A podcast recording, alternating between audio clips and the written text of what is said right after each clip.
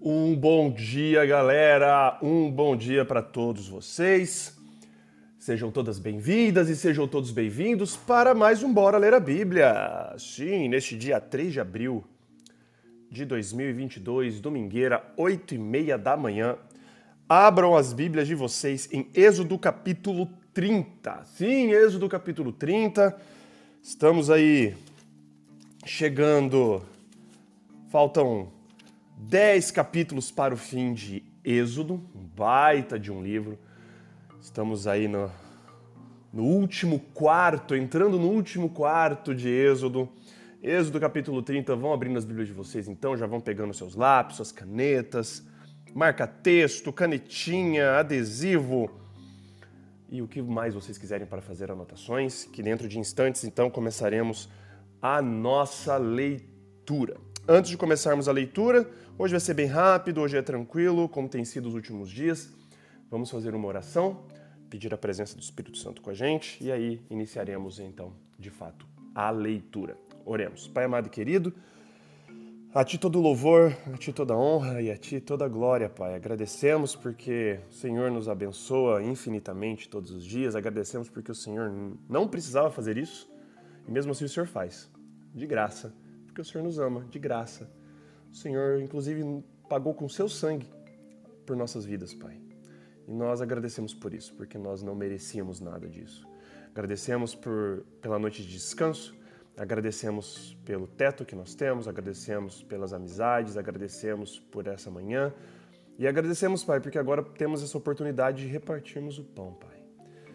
Ao abrirmos a palavra agora em Êxodo 30, que o Senhor se faça presente conosco. Invita o Santo Espírito para nos guiar, para nos dar sabedoria, nos dar entendimento, para que a gente possa compreender melhor o que nós iremos ler aqui. Seja com todos que estão aqui acompanhando ao vivo e também os que estão acompanhando a gravação. Tudo isso te pedimos e agradecemos, por amor de seu santo nome. Amém. Muito bem, gente. Queria dar um bom dia para todos vocês que estão entrando aí. Bom dia para o Ketson, para a Amanda, para a Yasmin, para a Sara Êxodo capítulo 30, então. Nós vimos, estamos vendo, né, ultimamente, a descrição de tudo que envolve o serviço do santuário, desde as, dos utensílios, de, da, da, da construção do santuário. Ontem nós vimos sobre os sacerdotes, as roupas que os sacerdotes deveriam utilizar, como eles deveriam ser consagrados. E agora nós iremos ver a mais itens da do santuário, de dentro do santuário. Então, hoje nós vamos ver o altar de incenso e vamos ver sobre a bacia de bronze que ficava ali dentro do lugar santo. Então, vamos começar a ler então Êxodo capítulo 30, verso 1. Na minha Bíblia, que está na nova versão internacional, começa assim: Faça um altar de madeira de acácia para queimar incenso. Será quadrado, com 45 centímetros de cada lado, 90 centímetros de altura. Suas pontas formarão com ele uma só peça. Revista de ouro puro a parte superior, todos os lados e as pontas, e faça uma moldura de ouro ao seu redor. Faça duas argolas de ouro de cada lado do altar, abaixo da moldura, que sustentem as varas utilizadas para carregá-lo. E use madeira de acácia para fazer as varas e revistas de ouro. Coloque o altar em frente do véu que se encontra diante da arca da aliança diante da tampa que está sobre ele, onde me encontrarei com você. Arão queimará incenso aromático sobre o altar todas as manhãs quando vier cuidar das lâmpadas, e também quando acendê-las ao entardecer.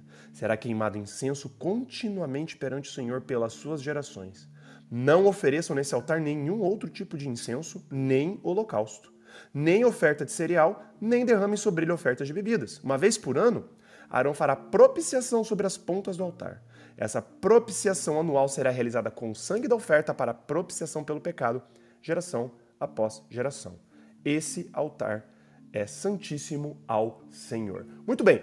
Aqui então é o altar de incenso e esse altar, como nós vimos aqui, ele deveria ficar, como nós vimos na descrição do tabernáculo, tinham dois compartimentos, o lugar santo e o lugar santíssimo a divisão. E existia uma cortina que separava o lugar santo do Santíssimo. Dentro do lugar santíssimo ficava a Arca da Aliança. ali com a, os anjos, a Shekinah e dentro da Arca da Aliança a tábua dos Dez Mandamentos e depois nós vamos ver que mais coisas entram dentro da Arca da Aliança. Fecha a cortina, logo antes de entrar ficava o altar de incenso que era para ser ali e ficar o incenso rolando dia e noite, ele queimando. Quando nós vamos lá no Apocalipse, nós já que estudamos isso recentemente, nós descobrimos que esse incenso representa a intercessão contínua de Jesus das nossas orações. O incenso significa as orações subindo a Deus. E o, o, incenso significa ali dentro do altar, quando Arão ia ali, o Arão era para queimar o incenso. O Arão, como o sumo sacerdote, depois assumido a figura pela, pela, pela pessoa de Jesus Cristo, que está nesse momento, e nós já estudamos isso, no santuário celestial. Existe um modelo, esse modelo aqui é uma sombra do que existe no santuário celestial. E esse incenso significa a intercessão contínua de Jesus pelas nossas orações, quando nós pedimos perdão, quando nós nos arrependemos, quando, enfim, na nossa conversa, esse incenso significa isso. Então isso já apontava aqui esse altar de incenso logo ali, ó, a intercessão dos da oração logo pertinho do, do lugar santíssimo, onde a presença de Deus estava. Até nesses pequenos detalhes, Deus consegue fazer sentido das coisas, né? Muito interessante. Disse então o Senhor a Moisés, verso 11: Quando você fizer o recenseamento dos israelitas, cada um deles terá que pagar ao Senhor um preço de resgate por sua vida quando for contado. Vamos lá. Recenseamento. Quando rolava um recenseamento, era recenseamento normalmente de pessoas acima de 20 anos, homens, para o quê? Recenseamento era para alistamento militar, quem era elegível para estar no exército. Só que esse recenseamento aqui tinha um outro objetivo. Então não eram só homens, muito provavelmente também, obviamente, mulheres acima de 20 anos, mas olha a finalidade desse recenseamento aqui. Que eles falam que eles tinham que pagar um preço de resgate por suas vidas. Então, Deus, de uma forma muito eu acho até interessante, né? E falar assim: olha, vocês foram libertos do Egito, resgatei vocês de lá, agora vocês têm que pagar uma pequena taxa por vocês terem sido resgatados no, no Egito. Mas por quê? Para que eu vou pagar uma taxa de resgate, né? Observe só que interessante. Dessa forma, continuação do verso 12: Nenhuma praga virá sobre eles quando você os contar. Cada recenseado contribuirá com 6 gramas com base no peso padrão do santuário, que tem 12 gramas. Os 6 gramas são uma oferta ao Senhor. Todos os alistados, da idade de 20 anos para cima, darão ao Senhor essa oferta. Os ricos, e olha aqui um detalhe: os ricos não contribuirão mais, nem os pobres darão menos que 6 gramas, quando apresentarem a oferta ao Senhor como propiciação por sua vida. Receba dos israelitas o preço da propiciação e use-o finalidade, e use-o para o serviço da tenda do encontro. Será um memorial perante o Senhor em favor dos israelitas para fazerem propiciação por suas vidas. Então, o grande objetivo aqui era a arrecadação de recursos para a construção de todos esses utensílios, de toda a tenda do encontro, de todo o tabernáculo. E uma coisa muito interessante que me chama os olhos aqui: Deus cobra o mesmo tanto, tanto de ricos quanto de pobres. Não existe uma proporcionalidade. Vamos cobrar proporcionalmente mais do rico e proporcionalmente menos do pobre. Aqui, nesse caso, Deus exige o mesmo, a mesma quantia. Não importa se é milionário ou se você era pobre. Você tinha que contribuir com essas seis, com, esse, com esses seis gramas. Para a galera ali se comprometer. De uma forma da galera olhar ali e falar assim, cara, eu ajudei ali, e agora eu, meu, eu me comprometo a ajudar e eu estou comprometido a partir do momento que eu ajudo. E, e Deus promete né, que não, viria, não viria nenhuma praga sobre eles quando você os contar. E aí fica esse detalhe. Anotem esse detalhezinho aqui. Dessa forma, nenhuma praga virá sobre eles quando você os contar. Mas por que, que viria uma praga para contar as pessoas? Mais para frente nós iremos ver isso. Se você conseguir grifar e deixar assim, ó, para depois, um, um marca-texto, um marca-página, porque mais para frente nós iremos discutir sobre a contagem das pessoas. Isso era muito importante. E isso é um detalhe que vai ser muito utilizado lá na frente e será decisivo para muitas coisas lá na frente. Mas isso eu não vou contar agora. Agora, verso 17, bacia de bronze. Disse então o Senhor a Moisés: Faça uma bacia de bronze com uma base de bronze para se lavarem. Coloque-a entre a tenda do encontro e o altar, e mande enchê-la de água. Arão e seus filhos lavarão as mãos e os pés com a água da bacia. Toda vez que entrarem na tenda do encontro, terão que lavar-se com água para que não morram, para eles se purificarem, né? Quando também se aproximarem do altar para ministrar ao Senhor, apresentando uma oferta preparada no fogo, lavarão as mãos e os pés para que não morram. Esse é um decreto perpétuo para Arão e seus descendentes, geração após geração. Uma coisa que me chama muita atenção, e se não chama a atenção de vocês, eu vou tentar puxar a atenção de vocês para esse detalhe e eu vou explicar. Quando Deus fala aqui, olha só que interessante. Esse é um decreto perpétuo para Arão e seus descendentes, geração após geração. Mas espera aí, a gente está fazendo isso hoje? Quando, e a gente já viu isso outras vezes aqui ao longo da, da, descrição do tabernáculo e das coisas, que as coisas eram para ser feitas de uma forma perpétua, geração após geração. Mas por que, que a gente não faz mais isso então? O que significa o perpétuo aqui? O perpétuo aqui, e quando nós estudamos, e nós vamos ver isso também mais para frente, eu não sei quantos estão acompanhando aqui o Bora Ler a Bíblia desde os primórdios. Quando nós estudamos ano passado, começamos a estudar sobre os profetas menores, e todos os profetas ali, todos os profetas menores, eles tinham sempre uma promessa de restauração de Israel ou uma maldição caso Israel quebrasse a aliança. E essa aliança era, ela tinha uma característica perpétua. Porém, era perpétua condicional as coisas iriam se cumprir se o povo fizesse isso ou se o povo deixasse de fazer aquilo. A perpetuação daquilo, daquele, daquele ato ou daquele, daquele, enfim, de, era um algo condicional, dependia da resposta e do respaldo do ser humano.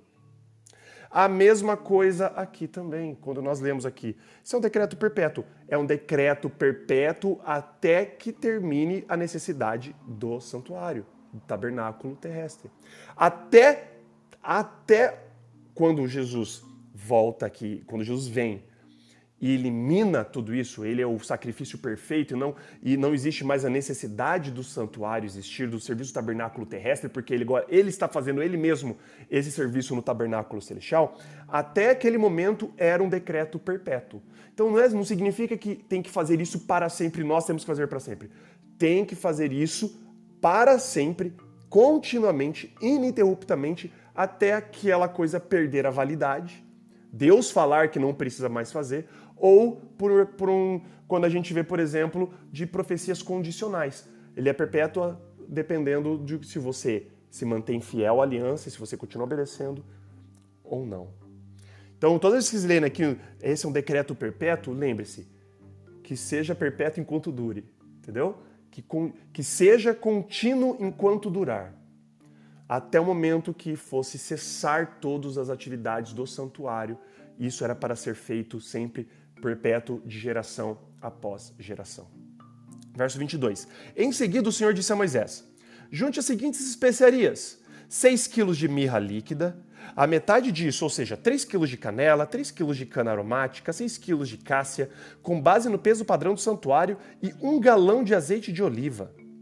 Faça com eles o óleo sagrado para as unções, uma mistura de aromas, obra de perfumista. Este será o óleo sagrado para as unções.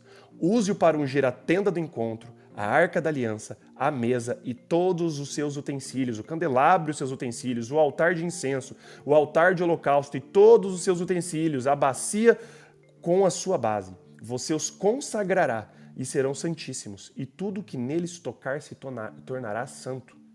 Unjarão e seus filhos e consagre-os para que me sirvam como sacerdotes. Diga aos israelitas: Este será o meu óleo sagrado para as unções, geração após geração. Lembre-se, geração após geração. Não o derrame sobre nenhum outro homem. E não façam nenhum outro óleo com a mesma composição, é óleo sagrado, e assim vocês devem considerá-lo. Quem fizer óleo com esse, ou usá-lo em alguém que não seja sacerdote, será eliminado do meio do seu povo.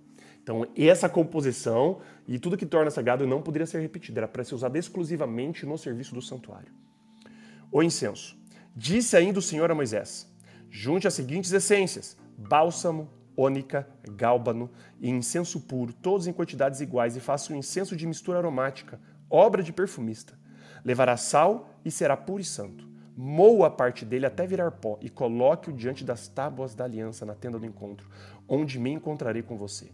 O incenso lhe será santíssimo. Não faço nenhum outro incenso com a mesma composição para uso pessoal. Considere-no sagrado, reservado para o Senhor. Quem fizer um incenso semelhante para usufruir de sua fragrância será eliminado do seu povo. Lembre-se, gente, que quem confere, o quem deixa, quem separa algo para ser sagrado ou não, não é a, a substância em si, não é o elemento em si, não é a, a, a enfim, o material em si ou a coisa em si. Quem confere o sagrado para isso é Deus, é Deus que separa. E eu já falei disso semana, é, uns dias atrás. Por exemplo, quando a gente fala do dia do sábado. O dia tem 24 horas iguais os outros dias. É igualzinho, sol nasce, sol vai, o sol se põe, enfim. Mas quem confere o sagrado? Sou eu? Não. É porque o dia é mais fresquinho? Não. É porque o dia é mais quente? Não. Quem confere o sagrado é Deus. É Deus que separa. E se Deus falou que aquilo é sagrado, aquilo é sagrado e ponto. Mesma coisa que ele usa aqui para os utensílios, o templo, tudo ali era sagrado conforme ele dizia que era sagrado. Então, tudo que aquele óleo, por exemplo, tocasse ia ser sagrado. Todos que tocassem no que está ungido com óleo ia se tornar santo. Ou seja, só os sacerdotes ali queriam tocar e as ofertas. Então ele fala assim, cara, presta atenção, olha, olha como que louco, louco, né? Esse óleo de unção, ele iria estar em contato com as ofertas, os holocaustos, o incenso. Tudo isso, ou seja, todas as funções do templo estavam agora, depois elas seriam santificadas, sagradas. Todos os elementos de dentro do santuário eram santificados, eram sagrados porque todos apontavam em algum aspecto para o serviço do santuário celestial, para a intercessão de Cristo pelos nossos pecados e para o sacrifício dele na cruz. Todos os aspectos do santuário apontam para algum detalhe do plano da salvação. Sempre Tenham isso em mente. Todos os aspectos do santuário, todos, apontam para o plano da salvação. Seja a bacia, seja o incenso, seja as cortinas, seja as lâmpadas, seja o altar, seja a arca da aliança, lugar santo, lugar santíssimo, o pátio externo, tudo, os pães, tudo que nós iremos ver e vamos rever muito isso em Levíticos. Nós iremos ver muito sobre o serviço santuário, mas é o que eu disse. Eu sei que pode parecer meio agora, né, com a descrição minuciosa dos detalhes, pode parecer meio chato, pode ser meio maçante, mas eu peço para vocês redobrarem atenção nesse momento, de vocês entenderem o que é as, os utensílios, porque depois, cara, tudo, tudo vai apontar, tudo do santuário vai apontar para Cristo. E lá quando a gente estuda Apocalipse, quando a gente entende a estrutura do santuário que nós estamos estudando aqui agora, está estudando em Êxodo, no segundo capítulo da, do segundo livro da Bíblia. Se a gente entende isso daqui, a gente lá na frente vai entender o Apocalipse assim, ó, bem mais tranquilo. Não digo nas suas minúcias do Apocalipse, nos detalhezinhos, né, daquelas coisas de data, não, mas no tema para destravar coisas, tudo em cima do santuário o santuário ele é chave para desbloquear tanto Daniel quanto Apocalipse, entender o ministério de Jesus aqui na Terra, o porquê que ele tudo isso tem com base no santuário. Deus nunca iria passar um negócio desse à toa. Deus não ia ser tão minucioso, tão detalhista com as funções materiais e momentos se isso não fosse apontar para alguma coisa superior, se isso não fosse apontar para alguma coisa mais importante. Nunca isso aqui é o fim em si mesmo. E o que foi, né? O grande, a grande derrota ou a grande, o grande fracasso do povo de Israel, quando eles começaram a encarar o santuário como um fim em si mesmo. Se perderam, perderam o sentido do que apontava, começaram a fazer aquilo simplesmente por fazer, por, enfim, mas isso, eu, ah, eu sempre, né, minha mente vai longe, eu vou dando spoiler, mas enfim, guardem e gravem e aprendam muito sobre o santuário, porque é importantíssimo. Terminamos o capítulo de hoje, vamos fazer uma oração e encerrar então o estudo. Oremos. Pai amado e querido, lhe agradecemos muito pelo estudo de hoje, agradecemos pelo, pelo que o Senhor tem nos mostrado. Hoje nós vimos mais utensílios, hoje vimos o altar de incenso. Como o Senhor pretendia, pretendeu arrecadar dinheiro para a construção do templo. E também nós vimos sobre a, a bacia de bronze e como a composição do óleo e a composição do incenso, Pai. Nós, nós descobrimos, e quando a gente estuda lá em Apocalipse, o significado do incenso, Pai. É a sua constante intercessão. O incenso significa as nossas orações. Arão, ali no papel de sumo sacerdote, representava a Ti, Pai, que está nesse momento, diante da presença de Deus o Pai, intercedendo constantemente pelos nossos pecados, pelas nossas orações, Pai. Como é lindo o Senhor, e como o Senhor é perfeito em todos os detalhes. O Senhor faz as coisas, o Senhor ordena, mas tudo tem um sentido, tudo tem uma ordem. Muitas vezes a gente não entende algumas coisas, mas a gente também não precisa entender tudo. O importante é que a gente entende que o Senhor para tudo tem um propósito. E esse propósito, Pai, no final de todas as contas, é estar de novo conosco, na sua presença física, conversando face a face com a gente, Pai. Que a gente possa ter essa, essa noção de que tudo que o Senhor faz, movendo os céus, movendo a terra, movendo o universo inteiro. Tudo para ter esse reencontro com a gente, conosco um dia, nos altos dos céus, Pai. Para a gente morar eternamente juntos, desfrutando da Sua presença sem véu, sem, sem brilho, sem, sem precisar de nuvem, sem precisar de outros tipos de manifestações, Pai. Nos dê uma ótima semana, Pai. Seja com os nossos familiares. Abençoe todos os nossos queridos, onde quer que eles estejam. Abençoe nossas vidas, Pai. Seja com os nossos desafios, os nossos problemas. Nos dê a sua sabedoria que vem do alto para a gente poder solucionar, a gente saber lidar com as situações e com os problemas, Pai. Seja também com os menos favorecidos. Perdoe os nossos pecados e faltas. Tudo isso te pedimos e agradecemos, por amor de seu santo e maravilhoso nome, Pai. Amém. Valeu, gente! Queria agradecer a todos vocês pela presença. Lembrando, gente, olha, eu preciso que vocês não saiam daí agora. Prestem atenção no que eu estou falando. A partir dessa semana, o horário das lives do Bora Ler a Bíblia irão mudar. Não vou mais fazer de manhã. Eu vou fazer provavelmente à noite, lá pelas 8, 8 e meia da noite. Por conta de trabalho, por conta da rotina que irá mudar para mim a partir dessa semana. Então, mas fiquem sempre espertos que eu vou deixar uh, avisado quando eu tiver certeza dos horários, eu vou deixar avisado tanto no Clubhouse como aqui no Instagram. Beleza, gente? Então, normalmente, então, nós fazemos isso de segunda a sexta, das sete e meia às oito da manhã. Sábados, domingos e feriados, das oito e meia às nove, todos os dias lendo um capítulo da Bíblia por vez. Hoje foi Êxodo 30, amanhã será Êxodo 31 e assim por diante. Então, por favor, falem para quem você gosta fala que tem um pastor diferentão fazendo live todo dia, lendo a Bíblia de uma forma diferente. É, galera, fala que está sendo legal, que você está conseguindo restabelecer o hábito de ler a palavra.